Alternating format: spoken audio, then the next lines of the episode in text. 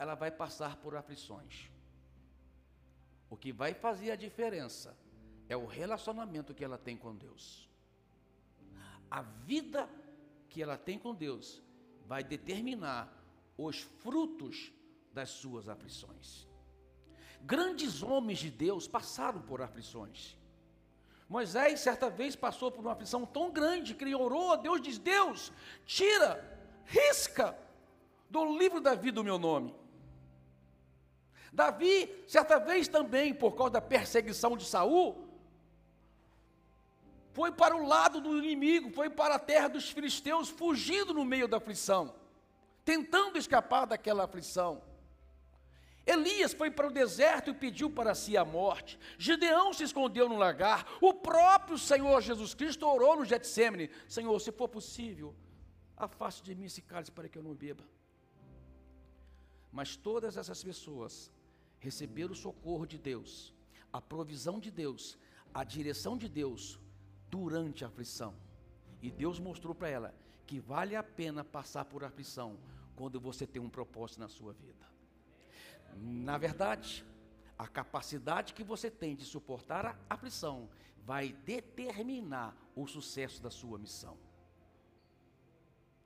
O apóstolo Paulo, e eu vou ler isso com vocês hoje, escrevendo sua carta aos Coríntios, ele diz assim: vai aparecer aí, versículo 1, capítulo 1, versículo 8 diante, diz assim: Porque não queremos, irmãos, que ignoreis a tribulação que nos sobreveio na Ásia. Paulo está falando referente à sua primeira viagem missionária, a viagem dele e Barnabé. Pois fomos sobremaneiras agravados, mais do que podíamos suportar, de modo tal que até da vida desesperamos. Mas já em nós mesmos tínhamos a sentença de morte, para que não confiássemos em nós mesmos, mas em Deus, que ressuscita os mortos, o qual nos livrou de tão grande morte, aflição e livra, em quem esperamos que também nos livrará. O que, que Paulo está querendo dizer para os irmãos de Coríntios aqui? Olha, nós passamos por uma aflição tão grande, um, uma dificuldade tão grande que quase desistimos de viver, desesperamos da vida. Mas nós chegamos a uma conclusão: que nós não devemos confiar em nós mesmos. Nós não devemos confiar nas nossas próprias forças, mas nós devemos confiar num Deus que ressuscita os mortos. O que que Paulo está querendo dizer para nós, querido? Se Deus ressuscita os mortos, o que é a sua aflição para Ele? O que é o seu problema para ele, o que é a sua adversidade para ele. Paulo vai lhe dar, Deus vai lhe dar vitória como deu para Paulo, Deus vai lhe dar vitória como deu para Moisés, Deus vai lhe dar vitória como deu para Davi, Deus vai lhe dar vitória como deu para Gideão, Deus vai lhe dar vitória como deu para Elias, Deus vai lhe dar vitória no poder da ressurreição de Cristo. O nosso Deus venceu. No mundo tereis aflições, porque é a trajetória natural de toda pessoa. É uma trajetória natural, queridos. Se você não está passando por luta, possivelmente você não está vivendo. Se você não está passando por tribulações, medo de perder o trabalho, de passar por dificuldade, é uma aflição. Medo de enfrentar um, um exame médico, fazer um exame médico é uma aflição. Mas você tem que acreditar naquele que ressuscita os mortos. Que, como Paulo diz, me livrou e continuará me livrando ainda. E você sabe que é interessante que essa aflição que Paulo passou na sua primeira viagem, ele passou por um perrenho tremendo. Na primeira via, é, ele foi para a Ásia, para a Macedônia, implantar a igreja em lugares em que nunca tinha sido pregado o evangelho. E Paulo passou por todo tipo de luta. Foi, ele foi apedrejado, ele foi dado como morto, ele foi preso, ele foi açoitado. Paulo passou por todo tipo de luta. Só não morreu porque Deus tinha um propósito na vida dele. E eu acho tão legal que depois que Paulo acaba essa missão, né, dessa primeira viagem de plantar a igreja por todos aqueles lugares, ele chegou para Barnabé e falou assim: Barnabé, Vamos voltar para a segunda viagem, para os lugares onde anteriormente nós plantamos a igreja. Vamos voltar para lá. Amado, como pode uma pessoa, depois de ter passado por tantas aflições, por tantas dificuldades, querer voltar para aquele lugar? Eu viajei com meu neto, fiz uma viagem, eu e minha esposa e meu neto. Foi uma delícia passear com meu neto, já tem 13 anos. E nós vamos lá na, nos toboáguas e nos, na, nos. Como é que é que não? Montanha Russa. Até esqueci o nome de tanta aflição que eu passei. Vamos, vô, vamos, vovô, vamos, vovô, vovô, vai. Acabou, foi glória a Deus, louvado seja o nome de Jesus, venci, aleluia. Nós chegamos lá embaixo e diz, vovô, vamos de novo.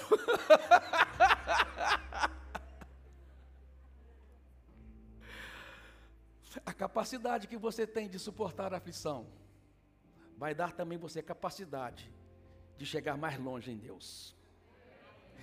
Paulo chegou em lugares onde nunca pessoas chegaram. Paulo disse que viu coisas que nenhum ser humano, a não ser Jesus, viu. Porque tinha capacidade de suportar a aflição, porque ele acreditava na sua missão. Quando você acredita na sua missão, Deus lhe dá a capacidade para suportar toda e qualquer aflição dessa vida. E você sabe que eu quero considerar com vocês aqui algumas coisas importantes sobre aflições.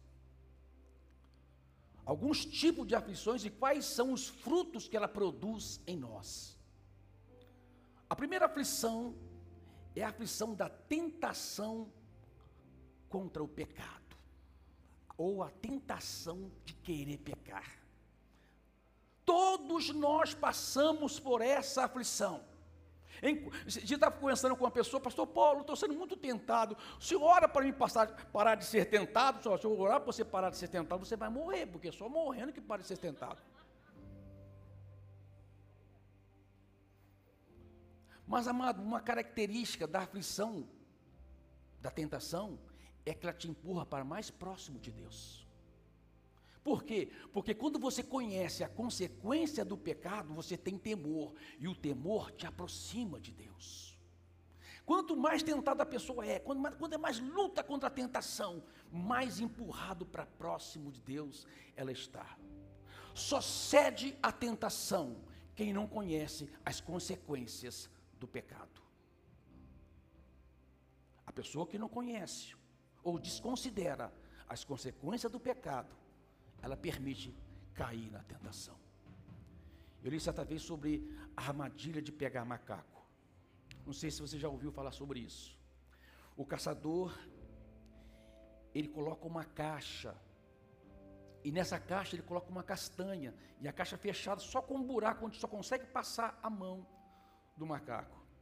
O macaco tentado por aquela castanha, ele enfia a mão no caixote e pega a castanha. Quando ele vai tirar, porque sua mão está fechada, ele não consegue tirar. Nisso o caçador vem, tá, com um porrete, tranquilamente, porque ele tem uma confiança.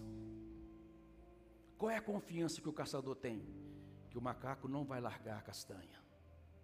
E o macaco fica ali lutando para escapar da morte com todas as forças, tenta sair daquele lugar, mas não consegue. Por quê? Porque o prazer de segurar a castanha é maior do que as consequências do pecado, que é a morte. Era só largar a castanha que ele estava livre. Era só largar que ele estava livre. Quantas pessoas ainda não desfrutaram de uma vida de liberdade em Cristo? de um relacionamento profundo com o Espírito Santo, porque não larga a maldita castanha. Não larga a maldita castanha que prende ele em laços de morte. Mas esse tipo de pressão, se você souber trabalhar com ela, ela vai te aproximar mais de Deus ainda. Mais de Deus, o temor de me afastar do Senhor, o temor de ficar longe da presença de Deus, me faz aproximar mais ainda dEle. Outro tipo de aflição que traz fruto para a sua vida é a aflição das necessidades. O apóstolo Paulo escreveu aos Filipenses e falou sobre isso. Ele diz: Eu aprendi. Olha o que Paulo diz em Filipenses: Eu aprendi a viver contente em toda e qualquer situação. Sei tanto passar necessidade, como também viver em fartura. Depois vem o famoso versículo que todo mundo conhece, gosta, né? Tudo posso naquele que me fortalece. Amado, a pressão da necessidade te empurra para uma vida de oração. Eu sei, eu já passei necessidade na minha vida, já passei por situações difíceis na minha vida. E foi justamente essas situações que eu passei. Eu me lembro quando ainda os meus filhos, Pedro Paulo era bebezinho, o Felipe era pequenininho, e eu estava naquela luta de saber qual era o chamado na minha vida, onde Deus ia me levar. Eu passei por esse tempo de, também, de luta, de querer saber para onde eu ia, de querer saber que caminho eu ia trilhar, qual era o objetivo da minha vida, e eu mergulhava na oração, passava dias em jejum, passava meses em jejum, eu ia para o meio do mato, passava o dia inteiro, fiquei um dia, três dias dias dentro do mato orando. Três dias. Orando, orando, orando, por quê? Porque a pressão da necessidade vai te empurrar para uma vida de oração. Que ensinamentos eu recebi naquele tempo. Que treinamento de vida espiritual tão precioso que faz diferença na minha vida até hoje e vai continuar fazendo. Me empurrar para uma vida de oração. A aflição da necessidade vai trazer frutos tremendos na sua vida, se você souber trabalhá-la. Sabe? Foi quando, quando o decreto sobre Daniel veio, e o decreto era que todo mundo, qualquer um que fizesse pedido a um outro Deus, a não ser, o de, a, não ser a Nabucodonosor, seria lançado na cova dos leões. Quando o decreto veio, essa, essa pressão sobre Daniel levou ele para o quarto de oração. Ele dobrou seus joelhos, abriu as janelas para as bandas de Jerusalém e disse, e começou a orar. Eu imagino a oração de Daniel naquele momento, né? Deus, eu não sei o que fazer o decreto está feito, a cova está lá e os leões estão famintos. Só me espera a morte, mas eu coloco os meus olhos no Senhor. Eu confio no Senhor. Se é a morte que me espera para dar um testemunho de que Deus é o Deus que ouve as orações, eu prefiro morrer do que negar uma vida com Deus. A aflição vai te empurrar para uma vida de oração. A pressão da necessidade a pressão da dificuldade. Sabe, outro tipo de pressão que vai trazer frutos para a sua vida, uma aflição que vai trazer frutos para a sua vida, é a aflição do inimigo. É a aflição do inimigo. A Bíblia diz que o diabo está ao derredor, procurando alguém que possa tragar. Nós não devemos desconsiderar nunca as astutas artimanhas do inimigo, as ciladas artimanhas de Satanás contra a nossa vida, tentando nos tirar da presença de Deus. Mas você pode usar esse tipo de aflição para vencer o inimigo. A Bíblia diz: resisti ao diabo e ele fugirá de vós. Sabe, amado, foi justamente a opressão de Faraó, a aflição de Faraó, empurrando o povo de Deus para espremê-lo no Mar Vermelho, que fez com que o povo desse um caminho significativo, consistente, seguro para a terra prometida. Foi quando o mar se abriu que eles perceberam que realmente Deus tinha uma promessa para eles. Mas essa promessa veio sobre o povo quando o mar se abriu. O mar se abriu quando o exército de Faraó estava encurralando o povo. Quando você se sentir encurralado pelo inimigo, é a hora da sua vitória. Resista e ele vai fugir. ele vai fugir. A aflição produz frutos permanentes em nós. A aflição nos treina para uma vida de vitória. A aflição aponta verdadeiramente para os objetivos que você tem na sua vida, a capacidade que você tem de suportar a aflição, vai direcionar você para o lugar que Deus quer que você chegue. Eu ia trazer um arco de flecha aqui hoje. Eu estava lendo sobre o arco. O arco, quando ele não passa pela tensão, ele, tem, ele fica com uma certa tensão ali, acumulando energia. Mas quando o flecheiro pega o arco e puxa a corda, toda a aflição vai para o arco. E essa aflição que está no arco torna-se em energia é uma energia que fica acumulada ali. Se o arco for resistente, se o arco for perseverante, se o arco está ali sabendo que o propósito dele é suportar aquela aflição, ele vai lançar aquela flecha no alvo. Amado, eu quero dizer em nome do Senhor Jesus Cristo: você é um arco que vai suportar toda e qualquer aflição, porque você sabe aonde Deus vai te levar, você sabe aonde Deus vai lançar você, você sabe os objetivos e os propósitos que você vai alcançar em Deus.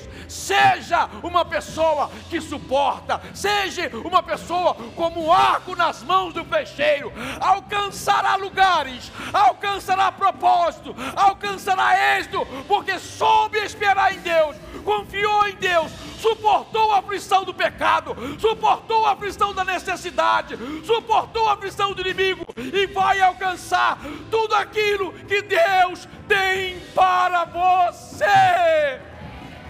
Aleluia! Louvado seja o nome do Senhor. Amado, eu quero orar por você, quero abençoar a sua vida. Tem um salmo na Bíblia que diz que nós somos como flechas nas mãos do arqueiro. Porque eu creio que essa geração é uma geração de mocidade. São flechas nas mãos do valente. E o valente não vai errar o alvo. O Senhor Jesus, que é o valente, não vai errar o alvo. Você é uma flecha que vai alcançar os propósitos que Deus tem na sua vida. Feche os seus olhos, eu quero orar contigo. Se você está aqui, Pastor Paulo, eu, quero entregar minha vida para Jesus. Eu quero ser um arco nas mãos do valente. Eu quero que as minhas flechas alcancem o alvo. Eu quero vencer o pecado. Eu quero vencer as aflições eu quero vencer o inimigo, eu não vou desistir. Se você está aqui e quer entregar sua vida para Jesus, levanta suas mãos bem alto, eu quero orar com você. Isso. Esse é o passo primeiro, esse é o passo importante, é um passo decisivo, é um passo que vai determinar o destino da sua alma, é um passo que vai destinar você à salvação eterna, a viver com Jesus verdadeiramente. Ore comigo assim, Senhor Jesus nessa noite, eu declaro com a minha boca e creio com o meu coração que Jesus Cristo é o meu Senhor, é o meu Salvador. Amém. Aleluia, salve de palmas Jesus, vamos ficar de pé, vamos glorificar o Senhor, vamos exaltar o Rei dos Reis, o Senhor dos Senhores, aquele que te escolheu como arco nas mãos dEle aquele que vai lançá-los em lugares excelentes. Oh!